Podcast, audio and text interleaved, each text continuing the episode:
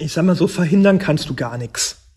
So, wenn, wenn eine Künstlerin und eine Künstler durch die Decke geht und die ist von heute auf morgen der absolute Superstar und die ganz, ganz großen Galerien kommen und wollen diese Person unglaublich gerne haben, ähm, dann ist die Künstlerin und der Künstler auch weg.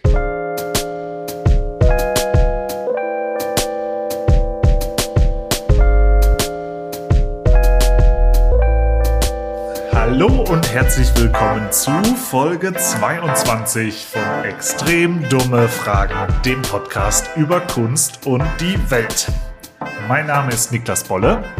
Und ich bin Sebastian Spät. Und unser Hallo, heutiger Sebastian. Gast. Hallo Niklas. und unser heutiger Gast ist. Wer, wer ist unser heutiger Gast? Ich löse es auf. Heute zu Gast ist Patrick Droste von der Galerie Droste in Düsseldorf und Paris, die mit großartigen jungen Künstlerinnen und Künstlern zusammenarbeitet, wie Tamara Malcher oder unserer früheren Gesprächspartnerin Johanna Demey. In dieser Episode sprechen wir über Standortentscheidungen für Galerien, darüber, wie sich der Markt allmählich nach Asien verlagert, über den Einfluss von Sammlerinnen und Sammlern mit großer Instagram-Reichweite und wie schwer es ist für einen Galeristen wie Patrick, aufstrebende Künstlerinnen und Künstler an sich zu binden. Freut euch auf eine neue Folge von Extrem dumme Fragen, ab sofort im Zwei-Wochen-Rhythmus.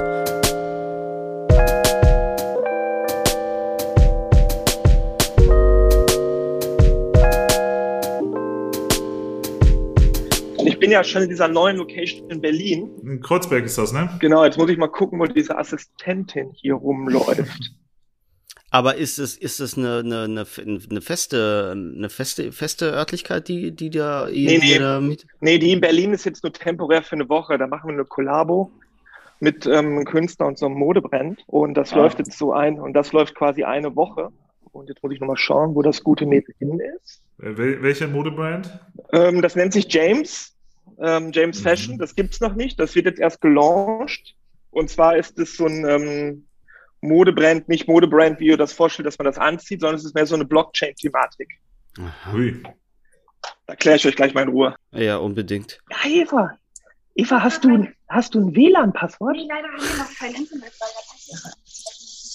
Na, es gibt noch kein Internet, Leute. Ja, dann machen wir Äh, es wir ohne müssen sogar mal Bild. einen Hotspot machen. Ja, dann machen wir es, Ja. dann machen wir es halt ohne Dann Bild. mach einfach Kamera aus, so schade das ist. Äh, aber dann ist zumindest die Audioqualität da. Wir haben, wir haben dich ja jetzt gesehen. Wir haben eine ungefähre Vorstellung davon, wie du aussiehst. Also, Ja, und äh, lass, lass dich nicht irritieren, Patrick, Sebastian und ich, wir winken uns ab und zu mal. Das sind so kleine geheime Handzeichen, äh, die dann heißen, halt mal die Schnauze oder. genau, wenn Niklas winkt, heißt es halt endlich dein Maul. Ich will auch mal was. Okay, okay, kein Wir haben Problem. nämlich traditionell hier einen Redeanteil von 70-30. Heute wird es anders sein. Heute wird es anders sein. Heute lehne ich mich zurück und möchte alles über euer gemeinsames Abenteuer in Paris erfahren. Ja, das war ein kurzes Abenteuer, unterbrochen von einem kleinen, kleinen terroristischen Jungen. So, alles klar. Wunderbar. Äh, ja, dann äh, Aufnahme läuft bei mir, Sebastian bei dir auch. Läuft auch bei mir, ja. Und auf ähm, Zoom läuft sie auch schon. Sehr schön. Super, dann freuen wir uns jetzt nochmal ganz offiziell, dass wir Patrick Droste von der Galerie Droste zu Gast haben. Und äh, wie der Zufall so will, kommt Patrick, kommst du aus ganz meiner Nähe hier. Ich ähm, schalte mich ja immer aus Münster zu und du bist ein alter Soester mit westfälischem Dehnungs-E. Und äh, fragt man sich natürlich als Westfale, ja, wir neigen ja hier zum, ähm, ja, zum daheim bleiben und, äh, und äh, so ein bisschen so unsers machen. Äh, wie äh, kommt es dazu, dass äh, der Patrick Droste aus Soest die große weite Welt sieht und warum in Gottes Namen gründet man eine Galerie? Ja, äh, das, also, dass ich Soest verlassen habe, ähm, hat mir natürlich als Westfale natürlich sehr, sehr wehgetan, äh, dass ich diese schöne Region verlassen musste. Nein, ganz ehrlich, ähm, gibt, ich, wir nehmen dich immer wieder zurück. Ja, ganz ehrlich, ich bin als Kind super viel umgezogen und Soest war wirklich nur eine Station von knapp vier Jahren. Ähm, ich komme gebürtig eigentlich mehr so aus dem Raum Hochsauerlandkreis, Märkischer Kreis, Soester Börde.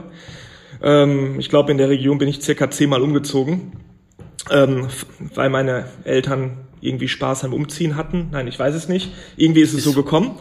Und Hochsauerlandkreis äh, ist der ist der Wahlkreis von von Friedrich Merz, oder? Ja, das kann sehr gut sein. Ich glaube ja. Ich glaube ja, weiß ich nicht. Kann sehr gut sein. Kann gut sein. Nein, und dann bin ich, ähm, und ähm, als Kind bin ich generell immer sehr viel, äh, waren wir sehr viel im Ausland. Wir sind ähm, ja im Ausland mehr oder weniger auch groß geworden, mein Bruder und ich.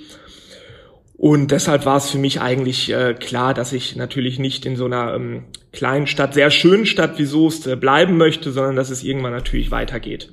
Mhm. Und, und ähm, zu einer Galerie bin ich gekommen wie eine Jungfrau zum Kinde. Ich sammle seit 20 Jahren Kunst, eigentlich so seit meinem 18., 19. Lebensjahr sammle ich. Ähm, habe was ganz anderes gemacht ähm, bis zum Jahre 2011. Und zwar komme ich eigentlich gebürtig aus der Eventbranche, Hotellerie, Gastronomie. Äh, das konnte ich dann Oktober 2009 habe ich mir dann überlegt, auch gesundheitsbedingt, äh, das irgendwie einzustellen und kürzer zu treten. Was ich dann auch getan habe ab 2011, dann habe ich nämlich alles ähm, an den Nagel gehangen und habe mir dann natürlich überlegt, was machst du jetzt? Und weil natürlich Kunst, Künstler, Sammler immer so eine Leidenschaft von mir war und viele Künstlerinnen und auch Sammlerkollegen immer gefragt haben, Patrick, was sammelst du denn? Oder Künstler haben gefragt, sag mal, kennst du die in die Galerie? So kamen dann mhm. quasi die ersten Kunstprojekte ähm, aufs Tablett. Und wie kommt man denn als im Nachhinein eine gute Idee? Ja, es war die beste Idee, auf jeden Fall. Das war äh, sensationell gut und äh, also kann ich nicht anders sagen und äh, hat äh, hat mein Leben bereichert im Endeffekt. Meine Frau so kennengelernt und ein tolles Team und äh, äh, man kann sehr viel reisen, interessante junge Menschen kennenlernen, mit denen auch arbeiten. Das ist alles super, hm. perfekt. Du, du hast eben gesagt, du hast als 18-Jähriger schon angefangen, Kunst zu sammeln. Wie kommt man dazu? Ich bin so ein Flohmarktkind. Ähm, also ähm, wenn Bolle seinem Sohn äh, äh, eine Freude tut, ins Disneyland zu fahren, hat man mir eine Freude mitgemacht, auf den Flohmarkt zu gehen. Und äh, ich habe immer gesammelt, von klein auf. Also von, ich hatte immer eine Sammelleidenschaft, von Basketballkarten, von Teddybären, von äh, Ü-Eiern, von egal. Also immer gesammelt wie blöd und habe da so eine richtigen, schon so einen Wahn entwickelt und bin immer irgendwelchen Modellen hinterhergerannt. Okay, aber und, es ist ja äh, doch schon nochmal ein Schritt von Ramsch zu Kunst. Ja, ist ja kein Ramsch, schon auch tolle Sachen. Und ähm, wir haben dann, ich habe dann angefangen, jetzt Kunst mit 18 hört sich jetzt vielleicht erstmal an, so nach Motto, wie konnte er sich das überhaupt leisten? Normalerweise machst du mit 18 so gerade dein Abi. Ähm, ich habe angefangen eigentlich signierte Poster zu sammeln von Künstlern oder halt so, solche Dinge. Und dann äh, habe ich verschiedene Galerien kennengelernt, fand das total spannend, äh, was die so machen. Die haben mich so ein bisschen an die Hand genommen, mir Sachen erklärt und daraus entstand das dann halt. So, ich glaube, dass ich dann fing es an mit Drucken, mit äh, mit Zeichnungen. Ich glaube, dass ich mir mein allererstes unikates Werk gekauft habe, das war dann so im Alter von 25, 26. Kannst du dich noch wo, dran erinnern? Wo spielte sich? Bitte? Sorry. Ich, ich würde ganz gerne noch äh, gerne wissen, welch, welches das erste äh, Kunstwerk war, das du gekauft hast. Mein erstes unikates Kunstwerk war von Tom Slaughter. Das war ein oder es ist immer noch ein Pop-Artist aus den USA. Jetzt keiner der ganz großen, die man so kennt, wie Lichtenstein, Warhol oder Wesselmann. Und das war eine, eine kleine Papierarbeit. Das war so eine Coca-Cola-Dose. Das war so ähm, ähm, ja, Wasserfarbe auf Büttenpapier irgendwie fand ich das total toll und das habe ich dann damals gekauft bei der Galerie Klaus Benden in Köln. Mhm. Das, das, war so mein erstes unikates Werk. Und deine eigene Galerie, wie ging das dann so los? Also hast du dann einfach ein, irgendwo einen Raum aufgesperrt und erstmal irgendwie ein bisschen was gemacht oder hast du so richtig gesagt, okay, jetzt kommt hier äh, Patrick Droste und die Droste Galerie, die muss so und so sein und ich habe folgenden Ansatz und äh, das ist der Plan. Äh, mehr Plan nee, oder mehr Zufall? Alles Zufall. Komplett Zufall. Also äh, wie gesagt, ich äh, kannte ja natürlich sehr viel Künstler, Künstlerinnen, äh, Sammler ähm, aus, durch meine vorherigen Job und ähm, ich habe sehr lange Graffiti gesprüht, 17 Jahre und durch die ganze Graffiti-Bewegung kannte ich auch sehr, sehr viele Künstler, alle, die so aus der Graffiti-Bewegung vielleicht in die Street Art gegangen sind oder alles, was sich so ein bisschen daraus gebildet hat. Und das ganze Thema Graffiti, Street Art, dieses ganze Subkulturthema wurde ja immer irgendwie sehr in Deutschland sehr stiefmütterlich behandelt und habe ich gemerkt, das kann es ja nicht sein, das war eigentlich total spannend.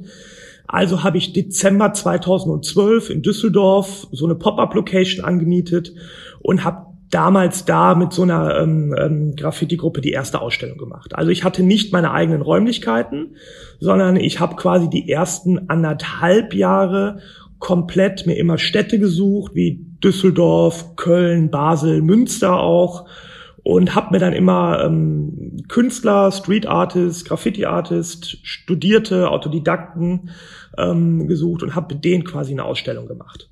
So, so hat sich das quasi entwickelt. Das ist ja eine ähm, irre da- Parallelität zu, zu Nils Müller auch. Ja, absolut, Rutkowski, habe ich auch, oder? habe ich auch gerade dran gedacht. Ja. ähm, wir haben auch die erste Show, Pop-Up-Show war 2013 auch eine der ersten mit Rutkowski zusammen. Ah, ja. also, Haben sich also eure Wege schon öfter äh, gekreuzt. Genau, wir kennen uns ja schon sehr lange. Also ähm, Aber Patrick, kannst du das mal genauer machen? Weil also ich, ähm, Nils äh, Müller von Rutkowski 68 hat hier diese Mixed Pickles, nennt sich seine Pop-Up-Show.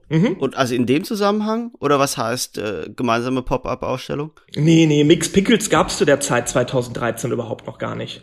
Ähm, das war ganz klar. Also meine, meine, meine Firma heißt ja Artist Just a Four-Letter Word. Also so haben wir angefangen. Das war der erste Name der Galerie. Und die Galerie Rutkowski im Endeffekt und, und wir, wir haben quasi ähm, im, ich weiß gar nicht wann es war, ich glaube es war September 2013, haben wir eine Kollaboration gemacht und haben quasi in Köln eine Gruppenausstellung, damals die Halle hieß DQE-Halle in Köln-Ehrenfeld, haben wir quasi eine Ausstellung zusammen gemacht. Da waren bei Cope 2, Hendrik Beikirch und Super A. Also sehr Graffiti, sehr äh, urban, sehr Street Art mäßig, aber das war so unsere erste gemeinsame Show, die wir gemacht haben. Können Das wir war noch weit, weit, weit vor Mix Pickles und weit allem anderen. da, da war Rutkowski aber noch äh, im, im belgischen Viertel. Also so, da, da gab's nur diese, ähm, was jetzt Pop Genau. 68 heißt. Es gab nur Genau. diesen Standort damals, okay. Korrekt, Und können wir richtig. mal kurz über diese, oder können wir ein bisschen tiefer eingehen auf diese Verbindung von Graffiti und Kunstmarkt oder diesen Übergang Graffiti, Kunst, äh, Street Art, weil, mh, also Nils Müller ist, ist Niklas eingefallen, ich, mir ist jetzt irgendwie noch Paul Schrader eingefallen, ähm, der ja auch von, von der, von Graffitis kommt. Es gibt ja etliche, äh, Super viele. Künstlerinnen und Künstler, die von, von Graffiti kommen. Aber, ähm, Street Art an sich gilt ja, zumindest ist es meine Anschauung, immer ein bisschen minderwertiger als andere äh, Formen von oder andere Gattungen von Kunst, oder? Auf jeden Fall, es hat es auf jeden Fall sehr schwer in der Szene. Also es hat, also ich sag mal, ähm, es hat sich, glaube ich, es hat gewisse Künstler haben sich schon etabliert und auch Künstlerinnen aus diesem Graffiti oder Street Art Genre. Ich fand das damals super super spannend und habe wirklich gedacht, hey, lass uns doch dieser dieser Kunstform, dieser Bewegung irgendwie so eine so eine Plattform geben. Hab dann allerdings auch relativ schnell in den ersten zwei, drei, vier Jahren gemerkt, dass man einfach dort ein bisschen an seine Grenzen kommt und ähm, und man auch recht schnell realisieren muss, wie sich so ein bisschen die Spreu vom Weizen trennt, mit wem man arbeiten kann, mit wem man nicht arbeiten kann, wo auch irgendwie eine Entwicklung oder eine Weiterentwicklung entsteht. Und ähm, da kommst du natürlich so dann von deinem Programm ähm, an die an die an die Problematik. Ah, mit mit wem arbeitest du eigentlich noch weiter oder mit wem könnte es weitergehen? Und dann waren es leider am Ende des Tages nicht mehr viele.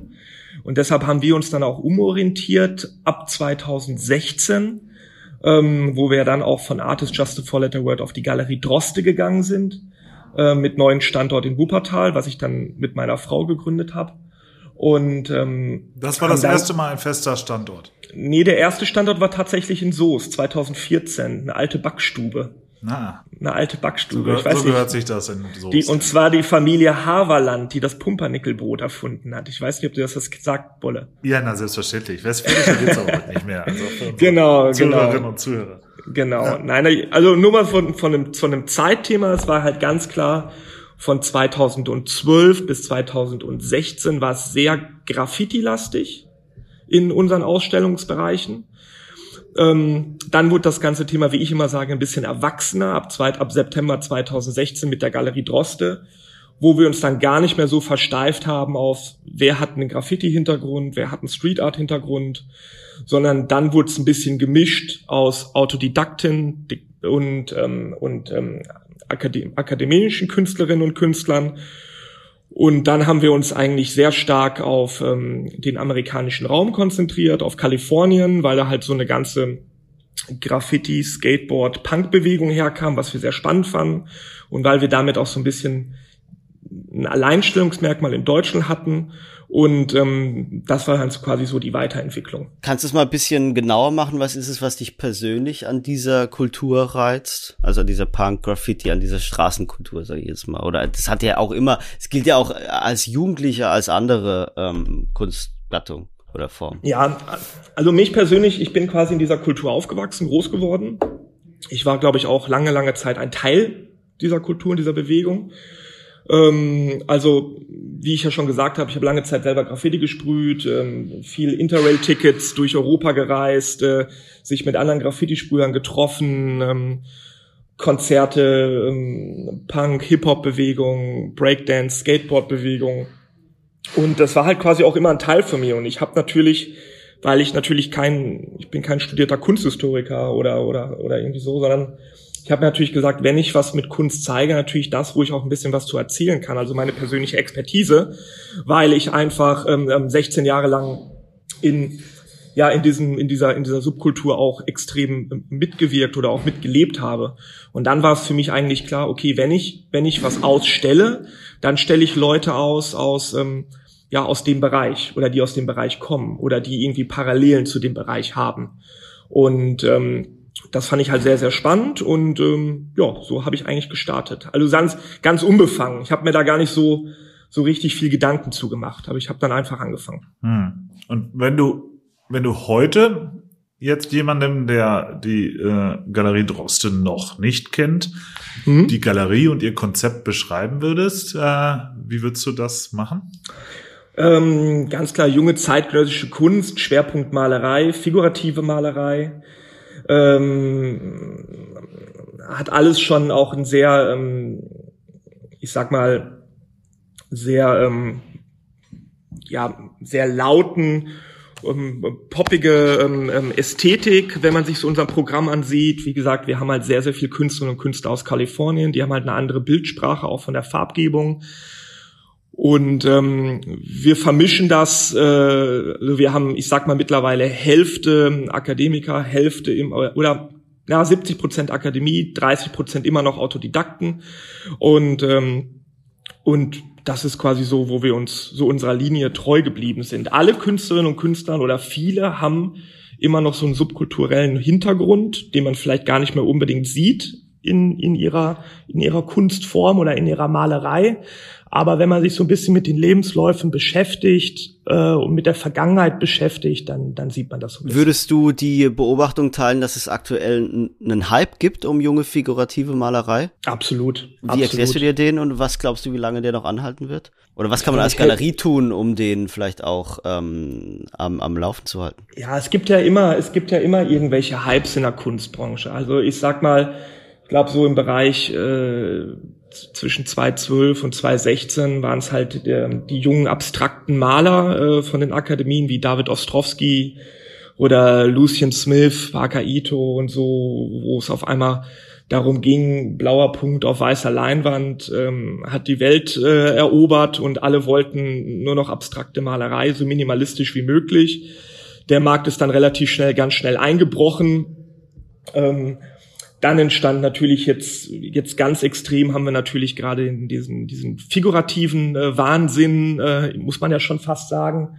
Aber, aber Patrick, würdest du sagen, dass ein, also meinst du, dass ähm, ein Hype immer im Kontrast zum vorangegangenen Hype entsteht? Oder, also ich habe mir gerade gedacht, man sagt ja, dass Kunst ähm, ein Spiegel der Gesellschaft ist. Und, und deshalb habe ich mhm. gefragt, mhm. wie du dir diesen Hype um junge figurative Malerei, wie beispielsweise Johanna Demey, ähm, erklärst. Ich glaube, das hat so richtig genau erklären kann ich mir das nicht, muss ich ganz ehrlich sagen. Ich kann dir jetzt gerade nicht sagen, ich kann dir, ich kann mir vorstellen, woran es liegt. Es hat natürlich ganz klar was mit den neuen Medien zu tun, Schwerpunkt äh, Instagram. Ähm, ich glaube, durch, äh, durch Instagram, durch die Digitalisierung ähm, sind mittlerweile ähm, Künstlerinnen und Künstler gerade natürlich, äh, man spricht ja immer auch von diesem Wort, äh, ist ein Bild Instagrammable, ähm, hat es natürlich unglaubliche Reichweiten gegeben oder es gibt auf einmal unglaublich viele Stars, äh, von denen man nie was gehört hat, die einfach auch durch Instagram geboren worden sind. Und ähm, ich glaube, und durch die Reichweite und dadurch, dass sich heutzutage jede Künstlerin und jeder Künstler natürlich sehr gut präsentieren kann durch die sozialen Netzwerke, ähm, ich glaube, ist da so eine ist da so eine Lawine entfasst und äh, und ich glaube heutzutage gibt es ja auch sehr viele Sammlerinnen und Sammler, internationale Sammlerinnen und Sammler, die ja schon fast als Kunstinfluencer, Influencerinnen, Blogger fungieren und man folgt denen und guckt, was die sammeln und wenn die Sag mal das. Gleiche posten. Ich glaube, ein sehr guter Sammler, der auch ein Meinungsmacher ist, äh, in gewisser Art ist der Cyberkid auf Instagram. Ähm, mit Sicherheit. Ähm, mit Sicherheit ein Meinungsmacher in den USA ist die Kollektion Montparnasse. Ähm, dann gibt's mit Sicherheit, wenn man dann mal auf Asien geht, ähm, gibt bestimmt, äh, äh, wo es ja unfassbar wohlhabende äh, junge Sammlerinnen und Sammler gibt, ist es bestimmt ein Ciao Ciao, wo natürlich alle gucken, was, äh, was sammelt dieser Mensch. Alle jetzt nur mal, wenn man uns mal Europa, Amerika und Asien jetzt mal drei Namen sagt. Ja. Und, und, ähm, und ich glaube, das hat so eine Dynamik, dass wenn die was posten oder wenn die ein Kunstwerk oder eine Künstlerin vorstellen, dass, und man sieht das ja auch recht schnell an den Followern dann bei den einzelnen Künstlern und Künstlerinnen, wenn man sich das anschaut, heute so viele, morgen so viele und dann auch sofort die Nachfrage. Also das ist dann natürlich schon sehr extrem. Das gleiche spielt, gilt natürlich auch für, ich sag mal, Journalisten oder Journalistinnen. Nehmen wir jetzt mal den Sascha Bogojew vom Juxtapods Magazin, ähm, mit dem wir jetzt die Show in Paris gemacht haben, die Universe is 4. Äh, wenn der Sascha durch die Welt reist und junge Künstlerinnen und Künstler entdeckt und er liebt nun mal am meisten figurative Malerei oder er ist großer Freund der figurativen Malerei und er postet das, dann sieht man auch recht schnell, dass man sofort zu den und den Künstlerinnen Anfragen bekommt. Also das ist eine Sache von einer Stunde. Und ähm, ich glaube, das sind alles schon so Meinungsmacher und ich glaube, das wird sehr viel gespielt durch die, durch die, ähm, ja, durch die, durch die, ähm, auch durch Instagram einfach. So wie ich übrigens Tim Bengel groß gemacht habe, als ich ähm, vor fünf oder sechs Jahren für das Jugendmagazin des Spiegel Bento ein Interview mit dem damals noch blutjungen Tim Bengel gemacht habe. Super. Ihr habt, euch gegen, ihr habt euch gegenseitig groß gemacht. Ja, aber bei mir hat es nicht viel Ja. gewirkt. Ja. Super. Wie, äh, Patrick, äh, Patrick, forciert ihr das? Äh, geht ihr da so weit, dass ihr hier den Kollegen Cyberkid äh, oder andere äh, irgendwie m, ja besonders äh, hofiert einladet zu irgendwelchen Previews oder irgendwelche Kooperationen mit solchen Menschen macht? Oder ist es einfach nur Lack?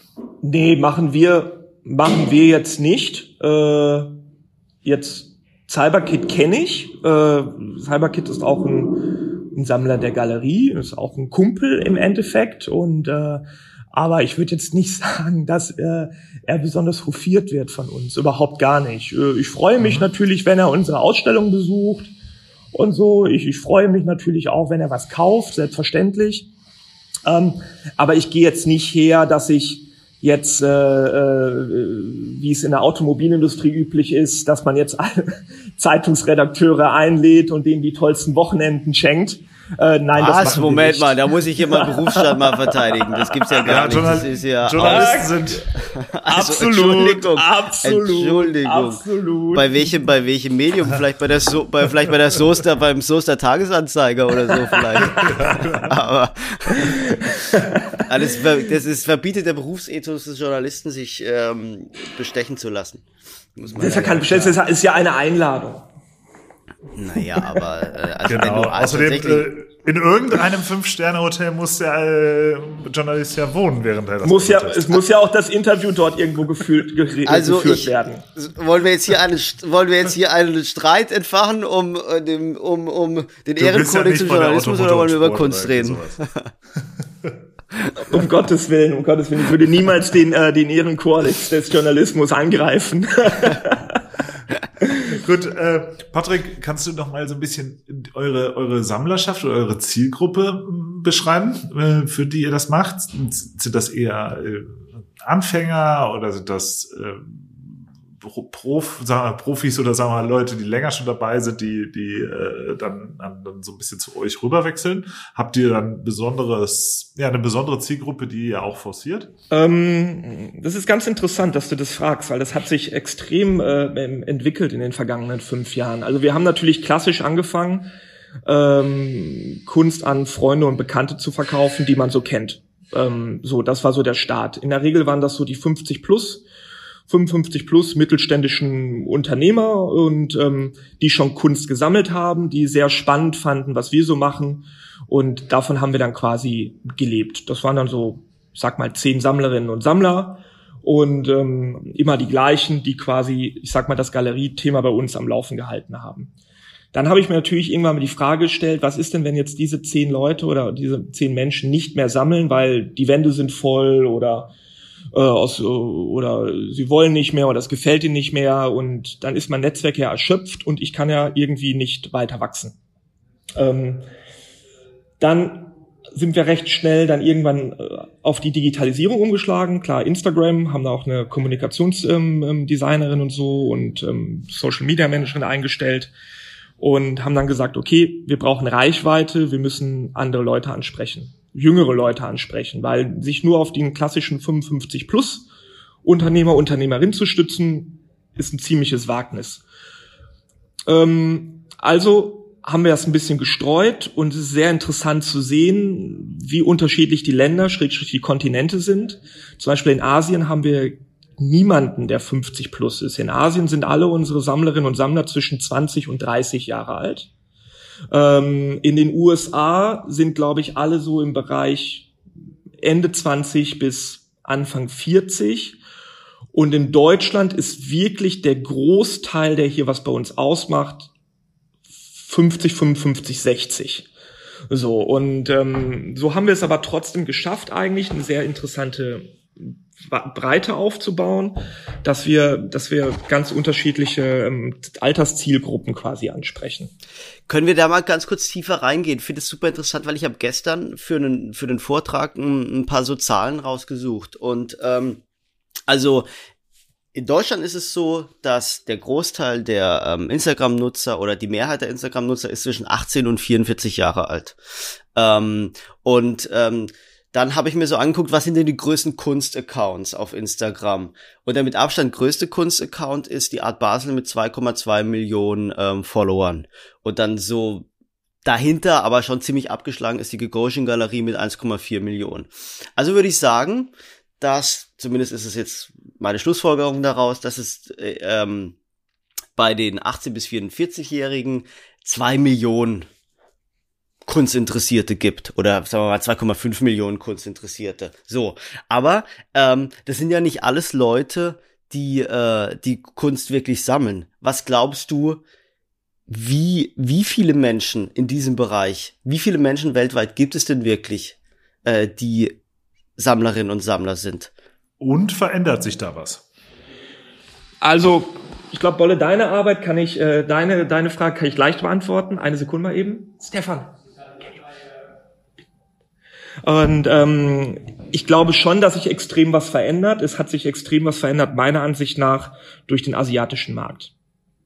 So, ähm, durch den asiatischen Markt finde ich, so wie ich das sehe, ich habe ich hab damals zwei Jahre selber in China gelebt und ähm, und durch den asiatischen Markt, also durch diese Power, durch diese, die da von, von Asien rüberkommen, das ist jetzt egal, ob das Korea ist, China ist, Hongkong, Taiwan, ist es schon unfassbar, was, was dort an Kunst gesammelt wird. Wenn ich das jetzt vergleiche irgendwie mit Deutschland und wir gucken so ein bisschen in unserem Umfeld, ich bin jetzt 40, ähm, 81er Baujahr und ich gucke so ein bisschen, wer sammelt Kunst oder wer interessiert sich für Kunst in meinem Alter, fünf Jahre jünger, fünf Jahre älter, ist das sehr, sehr wenig, muss ich ehrlich gesagt sagen. Also da kauft vielleicht mal einer ein Bild oder einen Print oder so, aber das ist weit weg von, von, von, von Sammeln oder wirklich jetzt irgendwie dabei sein. Amerika ist das wieder mehr. Ähm, also ich glaube schon, dass durch Asien und auch durch die, nochmal durch die USA verstärkt sich da sehr, sehr extrem viel verändert, auch dass die Sammlerinnen und Sammler oder kunstinteressierte Menschen immer jünger werden. Ähm, wie viele jetzt, um deine Frage zu beantworten, wären, ob äh, wie viele jetzt wirklich Sammler sind oder Sammler oder das wirklich effektiv als Sammelleidenschaft, Sammelleidenschaft verfolgen, das kann ich dir nicht sagen. Das weiß ich nicht. Also das ist schwierig jetzt.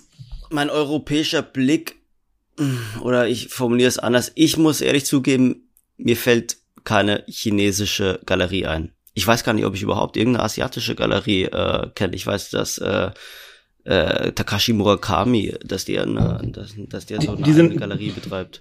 Aber die ist in Japan. Die ja. ist in Japan. Ähm, Galerie in, ähm, in, in gibt's in Peking wahrscheinlich gerade ähm, die Spurs Gallery. Ähm, die ist ähm, sehr sehr präsent aktuell, muss man einfach sagen, weil sie halt sehr sehr gute äh, Künstlerinnen und Künstler haben. Ähm, aber ich gebe dir recht, jetzt so von uns, von der westlichen Seite zu sagen, auf ad hoc, ich nenne dir jetzt mhm. 10, 15, 20 Galerien aus dem Raum Thailand, Japan, äh, China, äh, Korea, schwierig. So. Was ich, was ich ähm, aber fragen wollte, ist es so, dass, mh, hm, dass in, in Asien die größte Menge an Sammlern ist und auch die, die kaufkräftigste die kaufkräftigsten Sammlerinnen und Sammler sitzen, aber dass die Galerien äh, in den USA oder sagen wir, ja, sagen wir in den USA und, und Europa, also ist, ist das die Aufteilung noch immer? Ähm, ja, würde ich sagen schon. Also du siehst gerade extrem vermerkt, dass wenn du die, ich sag mal so, die, die die fünf bis zehn größten ähm, internationalen Galerien anschaust, dass sie natürlich gerade alle vermehrt ihre Dependancen in Asien eröffnen. Ähm, mhm. Eine Galerie wie Emmanuel Perrotin aus Paris eröffnet, äh, ich glaube in, in oder hat eröffnet in, in, in Shanghai, in Seoul, in Hongkong. Ähm, eine Galerie König, Tokio, eine Galerie König hat jetzt in Seoul eröffnet ähm, Almine Rech äh, eröffnet in jeder Stadt in, in irgendeinem asiatischen Land. Alle man, da wird gerade so wett aufgerüstet, sage ich mal. Äh, da sieht man gerade, dass äh, alle versuchen, die Ersten zu sein oder ich sag mal sehr exotische Städte oder Orte, ähm, ich sag mal, ähm, hinzugehen. Und das sieht man gerade bei den ganzen großen Galerien. Ähm, warum machen die das? Ganz klar, weil aktuell würde ich behaupten, ich meine, ich bin jetzt, äh, ich kenne jetzt nicht jede Statistik, ähm, sondern auch immer nur das, was ich mir quasi anlese, äh, weil natürlich dort einfach ein unfassbar hoher Absatzmarkt gerade aktuell generiert wird. Ich meine, ähm, liegt natürlich auch ein bisschen daran, wie viele Menschen leben in Asien, auf dem asiatischen Kontinent. Ähm, und da ist einfach gerade unglaublich viel Interesse an Kunst. Und ist das dann äh, die, sagen wir mal, in China, ist das dann inzwischen mehr chinesische Kunst, die zwar von westlichen Galerien präsentiert wird, oder ist es auch westliche Kunst aus westlichen Galerien? Groß, größtenteils westliche Kunst. Ganz klar größtenteils westliche Kunst. Und das finde ich interessant, weil ähm, nochmal zur kurzen Erklärung. Ich habe von 2000 bis 2002 in Shanghai gelebt und ähm, ähm, dort gearbeitet. Arbeiten hört sich jetzt irgendwie sehr wild an. Ich habe einfach in, in so einem Backpacker-Hostel die Bar geschmissen und äh, zu der Zeit, wo ich äh, so zu, und äh, war mein bester Kunde mit den ganzen Backpackern. Das war eigentlich die geilste Zeit. Und ich war zum ersten Mal in Shanghai Ende der 90er. Ich glaube 99 war das erste Mal. Und als ich in Shanghai war, gab es noch nicht mal eine U-Bahn. So, Shanghai hatte keine U-Bahn. Und ähm, wie sich Shanghai. Die soll es heute geben, habe ich gehört. Die gibt, die gibt es heute, glaube ich. Ich glaube, es gibt auch einen Flughafen mittlerweile. Äh, vielleicht glaube ich schon den dritten. Und ähm, und auf jeden Fall was sich jetzt in diesen 20 Jahren in China passiert, ist halt unglaublich. Und man muss halt ganz klar sagen, die jungen Chinesen, die ja, oder Chinesinnen, die natürlich aus sehr wohlhabenden Elternhäusern kommen oder sehr wohlhabend geworden sind, ob self-made oder aus dem Familie, familiär bedingt, die beschäftigen sich oder die dürfen sich ja auch mehr oder weniger erst mit der westlichen Welt so richtig beschäftigen seit, schlag mich tot, zehn Jahre vielleicht ähm, auch dass überhaupt das offen gemacht worden ist. Und natürlich beschäftigen sich mit der Kunst, die sie seitdem auch irgendwie kennengelernt haben. Und das ist natürlich genau das, äh, was um deine Frage mal zu antworten, diese ganze Figurativität oder alles, was jetzt so hier entsteht, was da quasi jetzt passiert. Und das sammeln die im größten Stil. Ne? Ja, wirklich spannend. Bin gespannt. Wir müssen dringend mal jemanden, äh, einen richtigen äh, Profi aus, aus dem Markt einladen, dass wir nicht nur hier drei, drei so Typen wie wir äh, über Chinesen reden, äh, sondern ein Absolut. Ich glaube, ich- äh, Meinst du einen richtigen Chinesen einladen oder was? Einen richtigen Chinesen im Zweifel, ja. Ähm, Ich glaube, das wäre ich sehen, interessant äh. zu sehen. Ich glaube, es wäre sehr, ich glaube, es wäre sehr interessant, mal mit einer, mit, mit einer Chinesin oder mit einem Chinesen oder mit einem Experten für Asien zu reden, der vielleicht ein Ja. Auktionshaus dort vor Ort leitet oder, oder eine Galerie leitet, weil ich glaube, es ist halt einfach so eine andere Kultur. Ich glaube, die können wir gar nicht verstehen in irgendeiner Form. Und ich glaube, das ist sehr interessant, darüber mal was ähm, oder mehr zu erfahren und zu lernen. Und warum, warum dann Galerie Droste in Düsseldorf und nicht Galerie Droste in Hongkong oder in Shanghai? Ich bin ja noch nicht fertig. Ja, das ist sowieso eine spannende Frage, Patrick. Also du, Ähm, deine Strategie, was deine Städte angeht. Also wir sehen, du machst, äh, du hast jetzt Wuppertal zu, Düsseldorf auf, äh, du machst Pop-ups, oder du Paris auf, du machst Pop-ups jetzt in Berlin. Kannst du gleich mal erläutern, was ist da die Strategie? Testest du Städte? Welche Städte sind für dich interessant und wo soll die Reise hingehen? Ähm, ja, stimmt. Unser, unser, unser Städtelebenslauf ist bestimmt sehr interessant. Von Soest gestartet nach Wuppertal, von Wuppertal nach Düsseldorf. Du, das, äh, Wolle, das hat eigentlich eine ganz, ist eine ganz einfache Info, die ich dir da geben kann. Und zwar hat das immer was damit zu tun gehabt, was ich mir leisten kann. Schrägstrich. So. Ähm, Und ähm, ich hatte damals definitiv Respekt vor Städten wie Köln, Düsseldorf, Berlin oder vom Ausland, dort was zu eröffnen, weil ich mir gedacht habe, oh, okay, vielleicht funktioniert das alles überhaupt gar nicht mit meinem Kunstvorhaben und so. Und vielleicht war ich dann auch ein bisschen ähm, auch ängstlich, sage ich mal, und habe gesagt, ich mache, ich gehe nicht in die großen Städte, sondern ich gehe halt dahin, wo ich auch vielleicht so ein Alleinstellungsmerkmal habe, wie in Soest oder auch wie in Wuppertal. Und und ähm, wo ich die Kosten regulieren kann, weil ähm, ich wollte keine junge Galerie sein, die äh, nach drei Jahren äh, wieder die Türen schließt, sondern ähm, oder abhängig ist von irgendwelchen Investoren oder oder was auch immer was, sondern meine Frau Kathi und ich, wir wollten einfach immer ganz klar unabhängig sein und frei sein und haben uns natürlich dann immer die Städte oder die Orte ausgesucht, die schon kulturell interessant sind, wo wir auch ein Netzwerk haben, wo wir auch Sammlerinnen und Sammler kennen, ähm, was auch irgendwie strategisch gut gelegen ist. Mein Wuppertal ist nicht weit von Düsseldorf weg, ist auch nicht weit von Köln weg. Ähm, und dann haben wir so einfach gestartet. Wir und ähm, der Entschluss von Wuppertal nach Paris, äh, von Wuppertal nach Düsseldorf zu gehen, ähm, den haben wir quasi im September letzten Jahres gefasst durch Corona, wo wir gemerkt haben, ey, wir sind super gut aufgestellt. Wir hatten ein sensationelles ähm, ähm, Jahr und ähm, es entwickelt sich alles, das Team wird größer, wir wachsen und wachsen und vielleicht ist jetzt einfach der richtige Step, ähm, auch in eine Stadt zu gehen, wo wir auch generell Marketing, ähm, journalismusmäßig auch mehr Reichweite generieren können. Und da ist natürlich dann, wenn man von Deutschland spricht, Düsseldorf, Köln und Berlin nach wie vor am interessantesten, meiner Ansicht nach. Und ähm, dann waren wir quasi so ein bisschen Corona-Nies-Nutzer, sind durch Düsseldorf gelaufen, haben uns geguckt, wo sitzen denn eigentlich alle Galerien, haben ein Ladenlokal gefunden, was wir ähm, für einen guten Taler übernehmen konnten. Und dann haben wir das einfach gemacht. Patrick, wie ist es, mh, wenn man von Wuppertal nach Düsseldorf zieht? Also in Düsseldorf kenne ich die Galerie Setare, ich weiß, dass Rutkowski dort eine ähm, Filiale aufgemacht hat. Wird man dort ähm, freundlich aufgenommen in den Geist, äh, in den Kreis der Galeristinnen oder Galeri und Galeristen? Oder ist es, merkt man, wenn man als Galerie an einen neuen Standort kommt, dass es dann echtes Konkurrenzdenken gibt und man eigentlich ferngehalten oder anderen versuchen, einen fernzuhalten von den Das ist, das ist immer, das, du, du, das ist immer so, das ist immer so halb, halb, würde ich sagen. Es gibt natürlich, das ist auch immer so ein bisschen, äh, wie, wie die Menschen an sich drauf sind. Also ähm, wir wurden von ganz vielen äh, sehr, sehr lieb empfangen und die haben sich gefreut, dass, ähm, ähm, dass wir nach Düsseldorf gekommen sind, weil wir auch tatsächlich, also fast eine komplett andere Ausrichtung von unserem Galerieprogramm haben.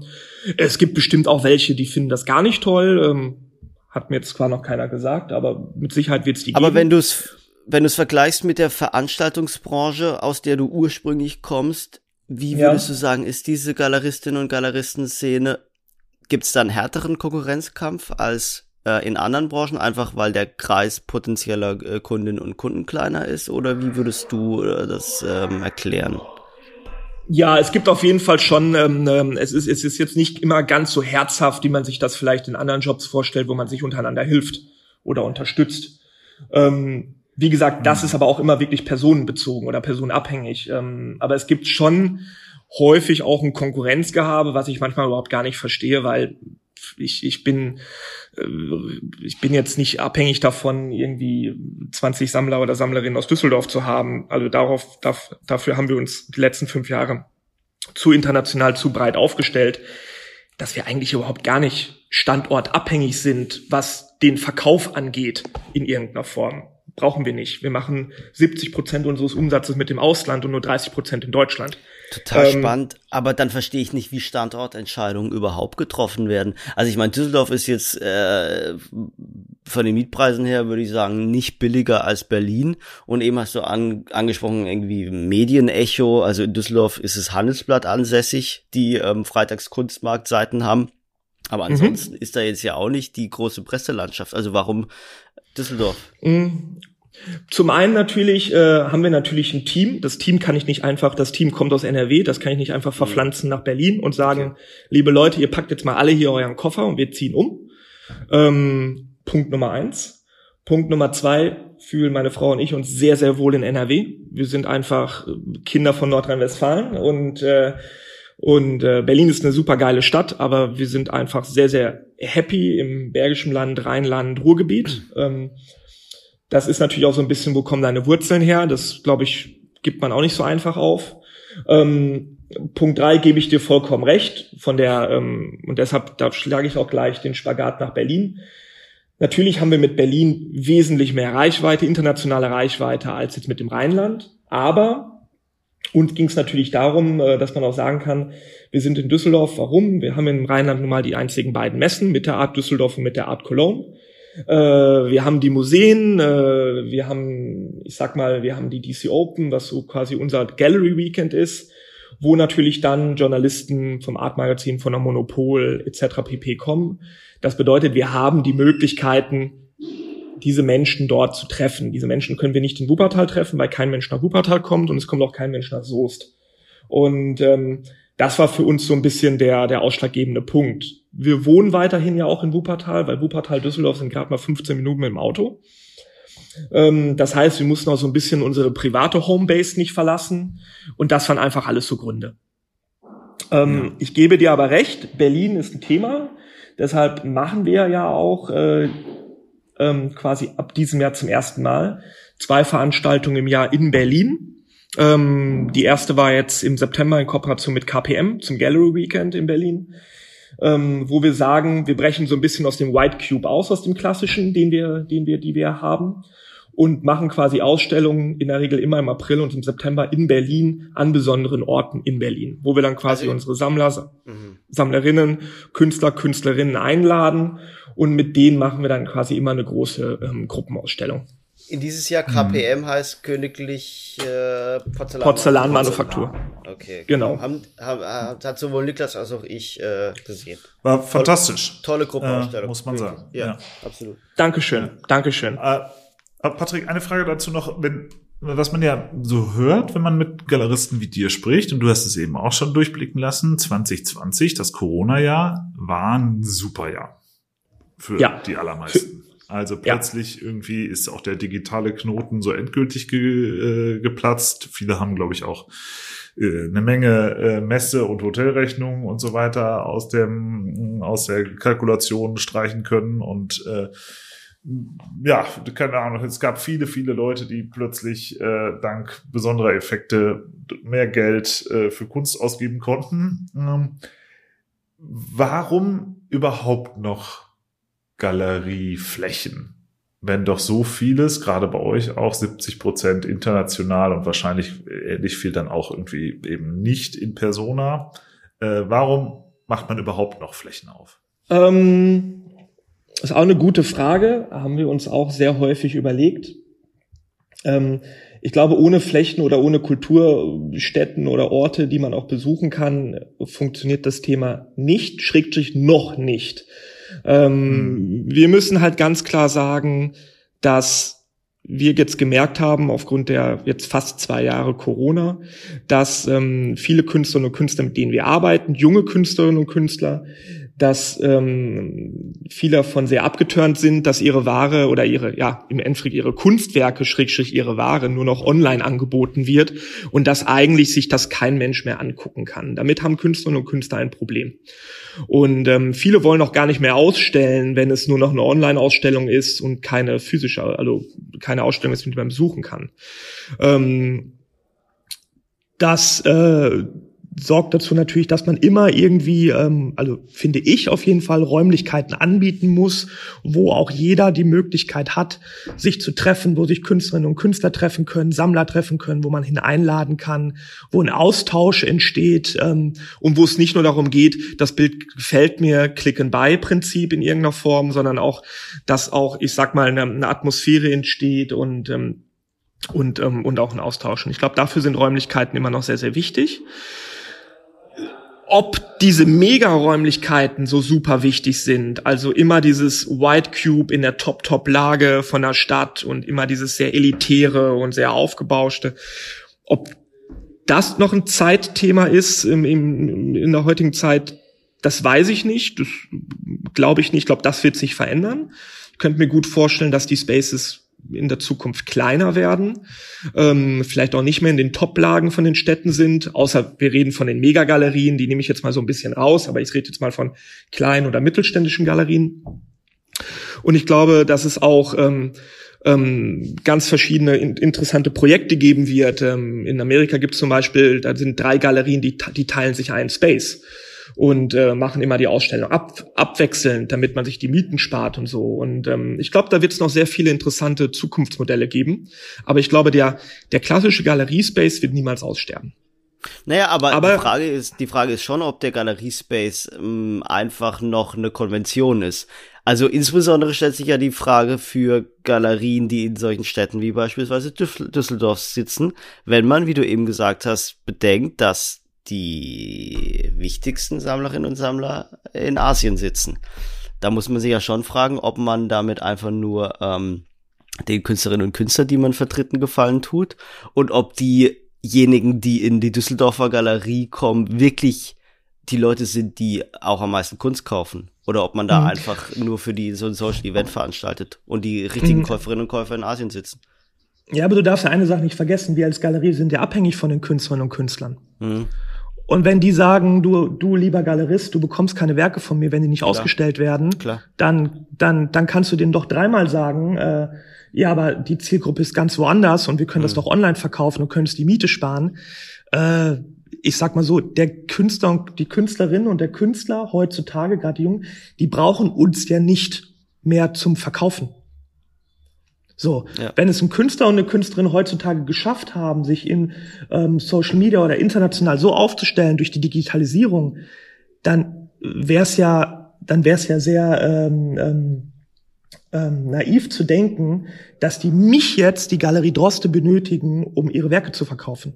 Absolut. Das ist ja, das ist ja, das ist ja Schwachsinn. Die können ja ihre welche Werke Funkt selber verkaufen. Welche Funktionen haben Galerien deiner Meinung nach noch? Also also ich finde, das hat sich auch extrem verändert durch die Digitalisierung. Ähm, ähm, und wir sehen uns als Galerie eigentlich mehr als als, als Team-Hintergrund für einen Artist. Also wir kümmern uns zum Beispiel ganz klar um den kompletten Support eines, eines Backoffice im Endeffekt. Das bedeutet Verträge, Steuer, ähm, Shipping, ähm, Marketing, PR, äh, natürlich auch das Thema Messen.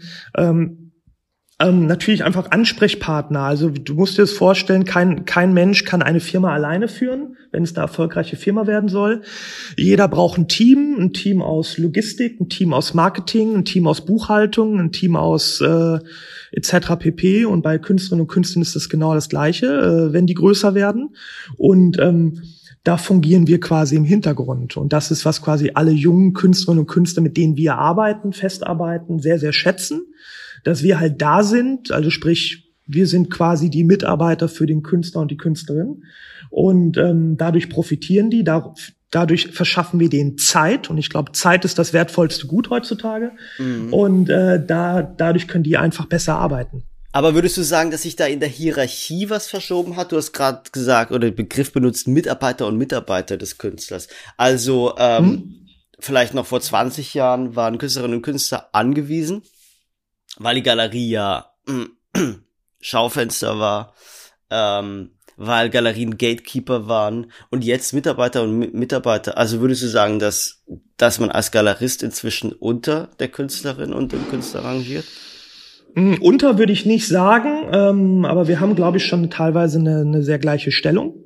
Mhm. Und ähm, ich würde uns wirklich als, äh, als Team bezeichnen. Also ähm, ähm, ich bin auch kein Freund von dieser Hierarchiesache. Ich glaube, Hierarchie ist auch so ein bisschen so eine altmodische ähm, ähm, ähm, ähm, denke. Ich glaube, ich sehe uns, ich sehe unsere Künstler und Künstlerinnen, mit denen wir arbeiten, ich sehe uns alle als Team, wo jetzt keiner irgendwie der Oberguru und der Boss ist.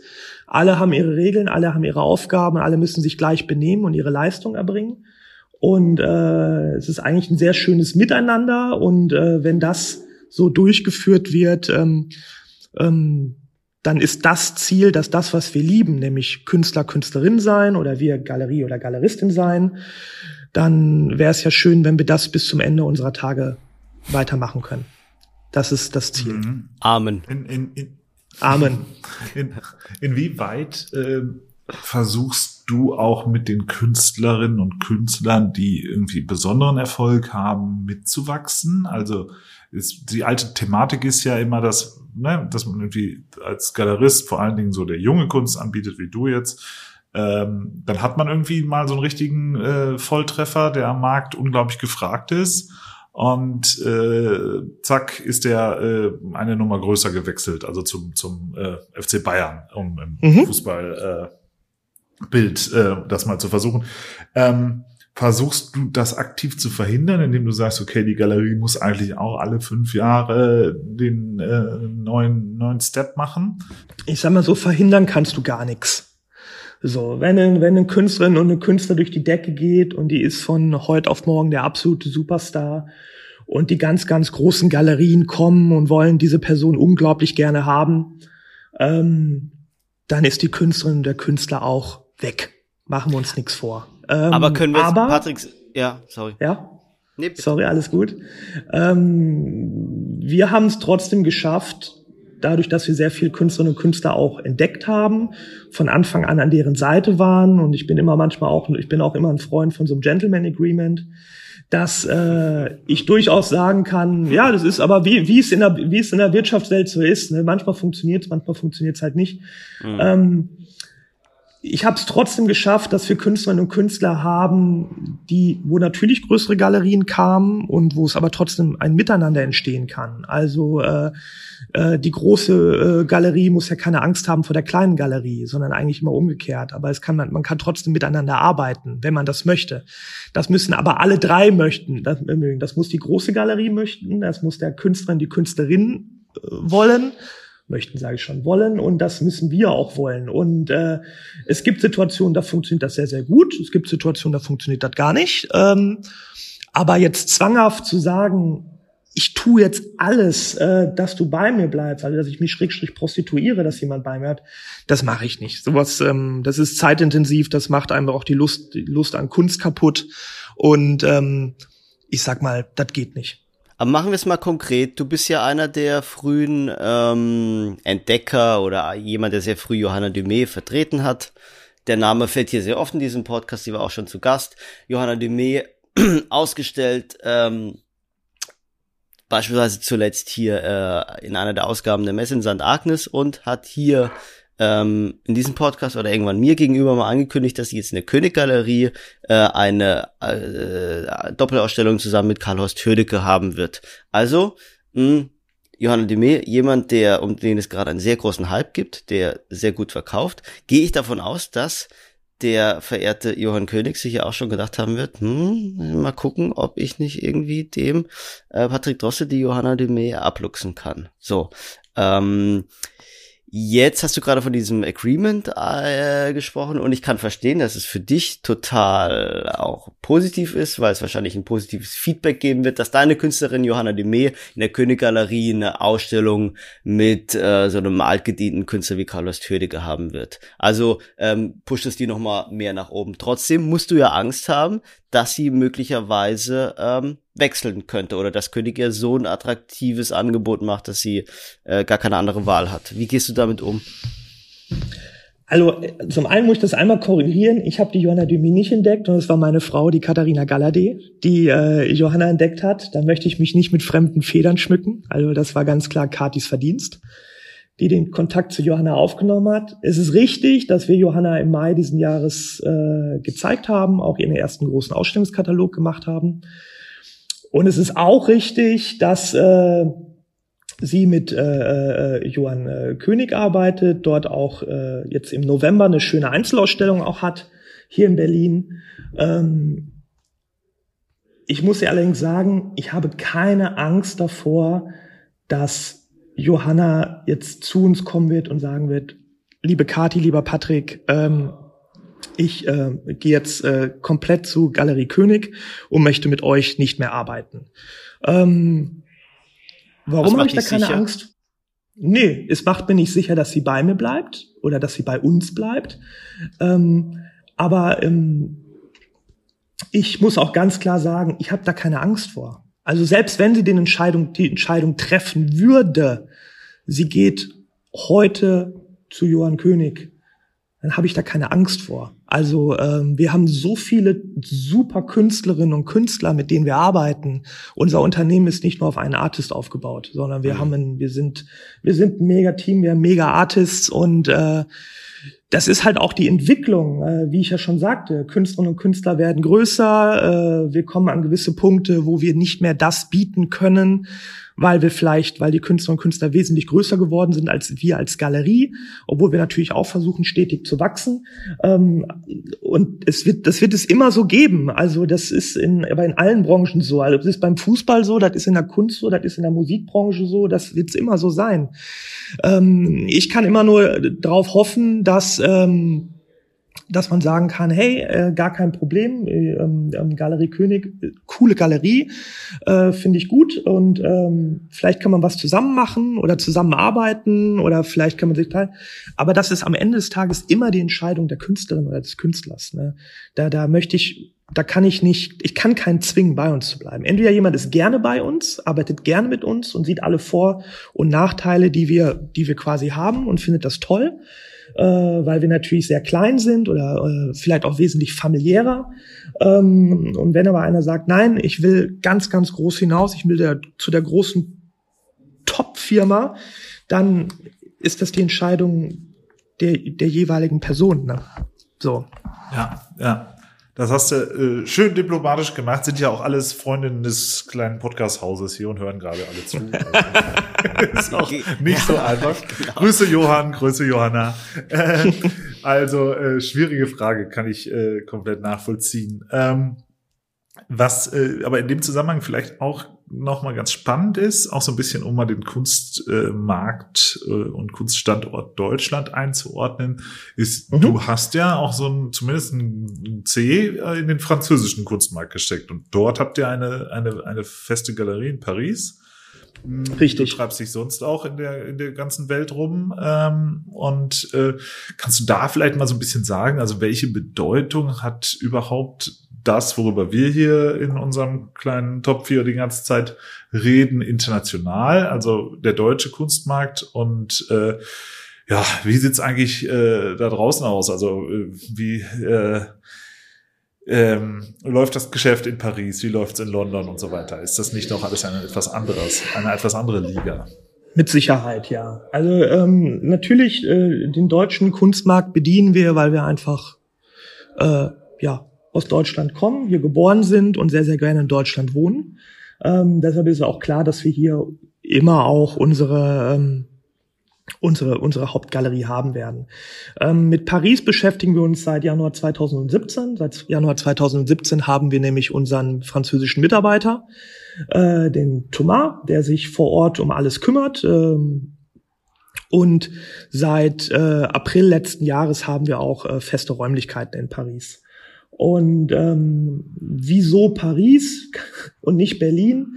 Das ist eigentlich auch sehr einfach. Äh, Paris ist einfach wesentlich näher von Düsseldorf als Berlin ähm, zu erreichen von der Infrastruktur. Und äh, Paris äh, ist für uns auch nochmal vom Punkt her der Reichweite und der der der Wahrnehmung halt auch nochmal äh, wesentlich interessanter gewesen damals als jetzt eine, eine zweite Stadt in in, in Deutschland äh, eine Galerie zu eröffnen.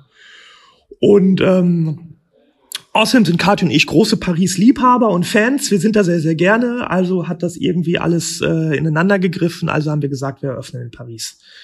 Ähm, mhm. Der Kunstmarkt natürlich ein ganz anderer. Der die Kultur in Frankreich eine ganz andere, die französischen Sammlerinnen und Sammler ganz anders ist schon sehr, sehr wichtig, dort auch französisch äh, sprechende Mitarbeiterinnen und Mitarbeiter zu haben. Und ähm, es ist trotzdem sehr interessant, wenn wir natürlich auch Ausstellungen generieren wollen oder ich sag mal, wir planen das nächste Jahr oder das übernächste Jahr und fragen, reden mit unseren Künstlerinnen und Künstlern, die uns vielleicht noch nicht kennen und fragen denen, möchtet ihr gerne in Düsseldorf oder möchtet ihr gerne in Paris ausstellen? Dann könnt ihr euch relativ schnell wahrscheinlich die Frage beantworten, wo die Tendenz hingeht. Ähm, und zwar ist es in der Regel immer Paris. Ähm, egal, ob du in Paris 15 Quad so eine 15 Quadratmeter Schuhbox hast und vielleicht in Deutschland die die Ober den Ober Oberspace ähm, die Tendenz geht sehr häufig, wenn man sich noch nicht kennt, wir möchten gerne in Paris ausstellen. Und das war für uns ganz klar ein Grund, äh, dass wir das einfach auch äh, verstärkt haben uns da auch äh, mehr und mehr etabliert haben und auch Zeit und auch Geld investiert haben, dass wir sagen, wir machen Paris für uns größer und als zweiten Galeriestandort. Du warst, du warst dieses Jahr auf der FIAC oder du warst vor, du warst letzte Woche auf der FIAC. Ähm, als Besucher, richtig, ja. Ah, als Besucher. Ich dachte, als Besucher, nicht ah. nicht halt, nein, nein, als Besucher, nicht als Aussteller. Ah, wir hatten anläss, wir hatten anlässlich der FIAC zwei Ausstellungen, einmal mhm. einmal die Universes 4, die wir in mhm. Kooperation mit dem Sascha Bogojew gemacht haben. Die hatte eine Eröffnung am 16. Oktober. Und dann hatten wir mit der Lydia Maria Pfeffer am 23. Oktober in unserem zweiten Space im Endeffekt äh, ähm, eine Einzelausstellungseröffnung. Und warum habt ihr nicht mitgemacht? Nur, Wurdet ihr noch nicht zugelassen? Wir haben uns nicht beworben. Ihr habt euch, und warum habt ihr euch nicht beworben, wenn ich fragen darf?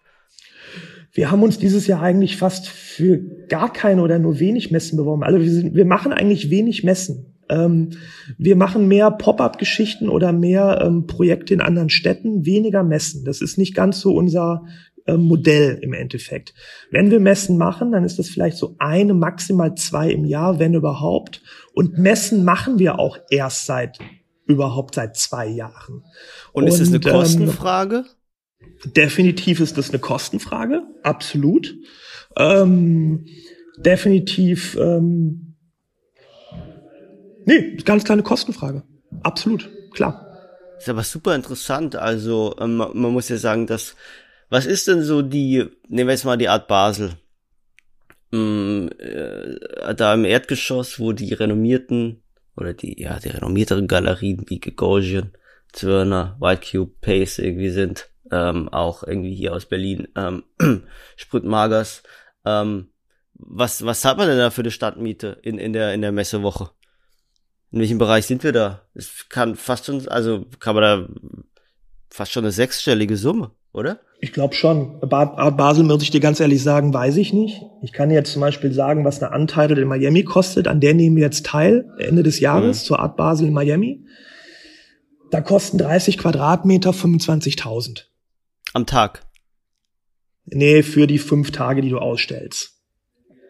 So, pl plus alles an extra. Plus Flüge, plus Hotel, plus Verpflegung, plus 10.000 Euro Shipping, plus eine Steckdose für 250 Dollar, Licht für 1000 Dollar, ein Stuhl für 100 Dollar, ein Tisch für 300 Dollar.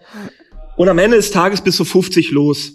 Ja, so. unfassbar. Und dann fragt man sich doch wirklich, wie es geschehen konnte, dass die, dass die äh, Art Basel oder hier diese Messegesellschaft pleite gehen konnte, oder? Misswirtschaft. Das, Hätte. Ich, ja, das ist ja eine etwas kompliziertere Geschichte, oder? Ich glaube, ich glaube, wieder, äh, ich glaube, ich, ich glaube, da müssen wir jemanden fragen, der tatsächlich die Art Basel macht, mit der Art Basel was zu tun hat.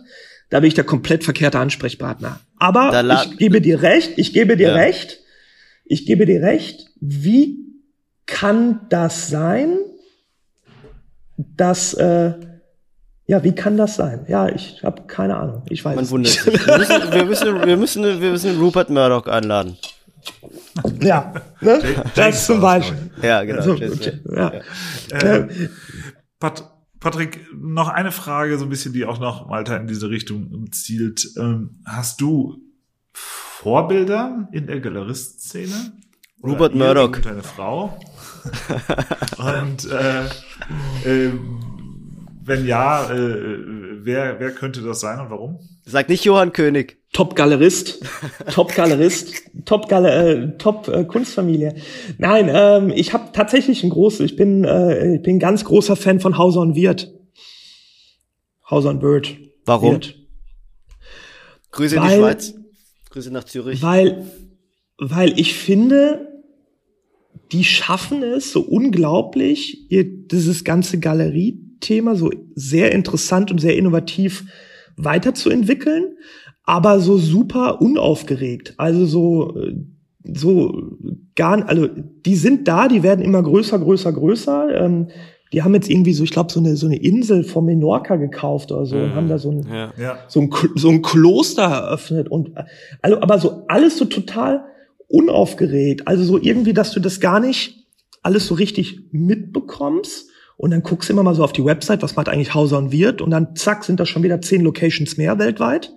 Ähm, Dann haben die ihre irgendwie ihre eigene Reiseagentur, dass die alle ihre Sammler oder Leute einladen, dass du quasi alle Locations von Hauser und Wirt ähm, auch urlaubsmäßig besuchen kannst. Und äh, die, ich finde, die agieren so krass im Hintergrund und so innovativ und auch jetzt die ganzen jungen Künstlerinnen und Künstler, die sie jetzt auch auch mehr und mehr dazu nehmen. Und ähm, und die, die strahlen so eine Entspannung, so eine Ruhe aus. Und irgendwie finde ich das total abgefahren und sehr ähm, inspirierend, muss ich ganz ehrlich sagen. Und ähm, die haben es einfach geschafft. Es ist ja nicht nur Hauser und Wirt die Galerie, es sind Hauser und Wirt die Restaurants, Hauser und Wirt die Hotels, Hauser und Wirt die Reiseagenturen, Hauser und. Wirt die äh, we- weiß der Geier was, was die alles machen. Und das ist ja, ähm, House and Wirt Publisher, das find- Buchverlag auch. ja, das finde ich, das finde ich richtig krass und das finde ich, ähm, das finde ich toll und äh, aber Finde ich auch ein spannendes so Modell, weil die ja so Richtung Erlebnis, Erlebnis, äh, Park. ja Erlebniskunst, Erlebnis, ja. Park. Ich weiß nicht, ob das abwertend gemeint, äh, äh, abwertend, aber Erlebnis. Nee, nee, nee, nee, ist nicht abwertend gemeint. Ich, ich, Ja. ich teile deine Beobachtung. Ich finde das auch super. In, in der. Gastronomie, in der Gastronomie sagt man jetzt sagen Erlebnisgastronomie. Ja, Ja, genau. äh, da ist Ja, es ja. dann irgendwie Erlebnis, Erlebnisgalerie. Galerie, ja, ja, total. total. Irgendwie so. Aber genau das, was Und- du, was du Sebastian jetzt gerade unterstellt hast, fü- fühlen ja viele. Ne? Also äh, ich weiß, dass viele da von den Restaurants und den Hotels so ein bisschen sagen, ja, jetzt reicht's aber mal. Ne? Aber da äh, bist du bist du kein Dogmatiker. Nee, ich finde das super. Also ich finde das toll. Also wieso soll es reichen? Du also, kommst ja wieso aus der nicht? Ich mein- Veranstaltungsbranche. Ja, vielleicht bin ich deshalb Fan davon. ähm, ich finde das auf jeden Fall ganz spannend. Ich finde es toll. Ich finde alle Räumlichkeiten von denen, das sind einfach Kunstwerke an sich, wenn man sich das alles mal so ein bisschen anschaut, alle so liebevoll, so ästhetisch, auch die Architekten, mit denen arbeiten oder auch in Menorca mit diesen, mit diesen, äh, diese, diese Gartenarchitekten, diese sehr berühmten, die dann irgendwie aus London eingeflogen werden, die dann da unfassbare Gärten erstellen. Äh, hab, bin ich zum Beispiel sehr affin für, weil äh, Kathi hat äh, Gartenkunstgeschichte studiert. Äh, deshalb äh, als hat sie im Bachelor in Gartenkunstgeschichte gemacht in Düsseldorf. Und deshalb reden wir da auch drüber. Und ich finde das total spannend und super. Also das ist irgendwie schon ein Vorbild. Das finde ich ganz toll, ja, was die machen. Und gibt es auch im, gibt es im Kunstbiss auch etwas, das sich so richtig abfuckt? Ja, natürlich. Natürlich. Ähm, ähm, tja, was fuckt mich ab? Ähm, es ist häufig die Gier, die natürlich in, im Kunstbetrieb oder ich sag mal, Kunstbetrieb ist natürlich auch ein Luxusbetrieb, machen wir uns nichts vor. Kunst, wer sich Kunst kaufen kann, ist es halt auch ein Luxusgut. Es kann sich nicht jeder Kunst leisten. Ähm, dann gibt's natürlich Menschen, die gehen da so ran, Menschen gehen da anders ran, aber ähm, man muss sich man muss sich treu bleiben. Man muss aufpassen, dass man nicht äh, gierig wird, dass nicht, äh, dass man sich nicht von äußeren Einflüssen ähm, ähm, irgendwie ähm, ähm, durcheinander bringen lässt und so. Und ähm, ja, es hat natürlich auch eine extreme Oberflächlichkeit, die auch in der Kunstwert herrscht. Und ähm, da muss man schon immer. Ich, ich Aber Patrick, nicht sagen, es hat Parallelen. Ja, frag mich. Ja, klar, frag wa- Nee, sag, ich habe dich unterbrochen. Sag noch, sag noch, was du meintest mit parallel. es, es hat es hat äh, es hat manchmal ähm, manchmal gibt es Parallelen wie äh, wie in so einer äh, Gastro-Club-Event-Welt im Endeffekt. Es hat da eine unglaubliche Schne Schnelllebigkeit in irgendeiner Form. Und das finde ich manchmal schade. Ich, mir ist Gier noch ein bisschen zu unkonkret. Was, was meinst du damit? Weil, mh, okay, also es wird im Kunstbetrieb mit großen Summen äh, gedealt. Also ma manchmal ja auch nicht immer. Es gibt ja auch irgendwie ähm, Einstiegspreise von der, die Einstiegspreise von, von Kunst sind ja auch relativ Mhm. niedrig. Aber sagen wir mal, okay, du verkaufst Mhm. jetzt ein Bild für 20.000 Euro, dann ähm, sind ja sowieso nur 50 Prozent bei dir. Und jetzt hast du gesagt, du hast einen großen Mitarbeiterstab, du hast Räumlichkeiten. Ich gehe davon aus, dass die ähm, Mieten in Paris und Düsseldorf einigermaßen hoch sind. Also hast du auch immense Kosten. Ähm, ich würde vermuten, dass ähm, Galeristinnen und Galeristen nicht unbedingt äh, so das Riesengeschäft machen. Deswegen, was meinst du mit Gier? Mm, Doch, also ich glaube schon, dass äh, äh, Galeristen und Galeristinnen, äh, ähm, gerade auch die Großen so, dass man kann da schon sehr, sehr gut von leben, trotz Klar, der hohen natürlich. Fixkosten. Ja. Ähm, so, ähm, ähm, die Gier ähm, geht in verschiedene Richtungen. Die Gier geht teilweise auch von, von Sammlerinnen und Sammlern aus. Ähm, die Gier geht, also was haben zu wollen, wo sie wissen, wenn sie das jetzt kaufen, können sie das morgen fürs Vierfache in die Auktion geben. Ähm, wenn Kunstwerke nicht mehr als Kunstwerke gesehen werden, nur noch, sondern als äh, Geldanlagen und äh, was ist es wert? Ähm, ähm, wenn es darum geht, die Schnelllebigkeit natürlich auch, äh, ähm, ähm, Menschen kommen, Menschen gehen, das geht in einer ziemlichen ähm, ähm, Geschwindigkeit. Ähm, da muss man so schon so ein bisschen auch gefestigt und, glaube ich, mit zwei Beinen im Leben stehen, auch äh, das auch zu sehen, dass dass alles, was jetzt gerade ist, morgen auch schon wieder vorbei sein kann. Ähm, und ähm, ich hätte manchmal ganz gerne so ein bisschen äh, eine Kontinuität in gewissen Dingen. Ähm, und ähm, das geht aber nicht. Das ist manchmal auch eine sehr naive und eine sehr ein bisschen so eine Dornröschen-Denke von mir. Und ähm, weil klar, nur von Luft, es ist halt, es ist halt einfach auch ein knallhartes Geschäft, muss man einfach sagen. Weil vielleicht auch gerade die Margen nicht so sind, weil natürlich Künstlerinnen und Künstlern recht schnell Galerien wechseln können, äh, weil, äh, ich sag mal, Sammler aufhören zu sammeln aus unterschiedlichen Gründen. Und ähm, da ähm, ist es manchmal schon sehr extrem, was mir dann manchmal auch auf den Keks geht. Hm. Ähm, Patrick, bevor wir äh, zum Ende kommen, würde ich gerne noch erfahren, du hast eben schon angedeutet, du hast auch eine eigene Sammlung schon seit 20 Jahren aufgebaut. Äh, Mhm. Kannst du uns darüber noch was erzählen? Also was sammelst du? Sind das hauptsächlich deine eigenen Künstler oder äh, guckst du eben hauptsächlich rechts und links äh, und kommen Sammler, äh, kommen Künstlerinnen und Künstler über deine Sammlung auch ins Galerieprogramm? Und wie, wie ist der, der Sammler Patrick Droste drauf? Du, ich habe angefangen, wie gesagt, im Alter von 18, 19 mit ähm, teilweise Zeichnungen oder signierten Postern. So, ähm, von Künstlern. Ich glaube, eins meiner ersten signierten Poster war von Joseph Beuys, ähm, wo er ein Plakat für Bündnis Grüne gemacht hat. Ähm, das war so mein erstes äh, ähm, ähm, ähm, signiertes Poster, was ich das ist jetzt vielleicht kein Kunstwerk. Für mich war das damals ein Kunstwerk. Ich hatte auf jeden Fall was mit Beuys Unterschrift. So, das war für mich irgendwie dann doch. Und dann habe ich quasi, äh, dann habe ich quasi ähm, natürlich sehr viel in den ganzen Graffiti-Genre gesammelt am Anfang. Dann äh, habe ich irgendwann die amerikanische Pop-Art mehr und mehr kennengelernt, habe dann auch erfahren, dass viele aus diesem New Yorker Graffiti-Genre auch in die in die Amerika oder dass es da sehr viel Überschneidung zur amerikanischen Pop-Art gab. Dann habe ich in dem Segment gesammelt. Dann habe ich äh, natürlich mehr und mehr über die Jahre Galerien und also Galeristinnen und Galeristen kennengelernt. Habe dann immer aus dem Bauch raus das gekauft, was ich schön fand. So, also bin wesentlich breiter geworden von meiner Sammlung. Heutzutage würde ich immer noch sagen, ich sammle nicht jetzt in irgendeine Nische oder in eine Gruppierung, sondern ich sammle sehr, sehr breit. Ich sammle das, was Kathi und mir gefällt. Ähm, wir sammeln natürlich alle Künstler, mit denen wir auch arbeiten, logisch. Also alle, die wir ausstellen, ähm, sammeln wir auch oder haben wir in unserer Sammlung. Ähm, aber wenn du mich jetzt fragen würdest, hast du so ein, ein gewisses Thema, was du sammelst? Nein. Also da sammle ich ganz breit, äh, ein bisschen, ähm, auch wenn du so unser Haus mal besuchen würdest, ist das ein bisschen wie so ein Pipi Langstrumpfhaus.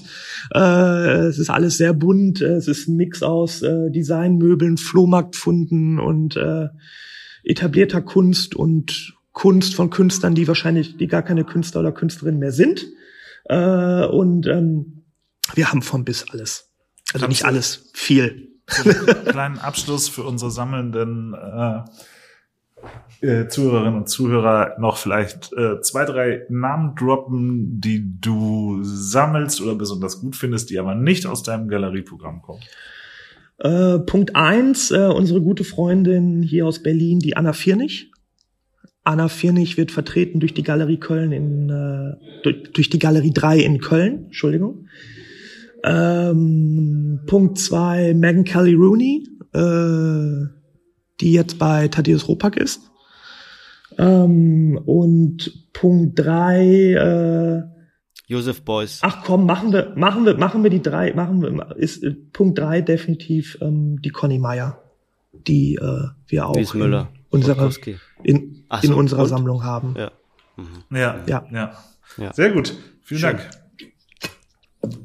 Danke Sebastian, euch. Da bleibt uns eigentlich wie immer äh, nur, Nur zu zu sagen, sagen. Äh, war toll, war sehr offen. Das scheint irgendwie. Äh, Es bleibt es wie immer zu sagen, Droste- war toll.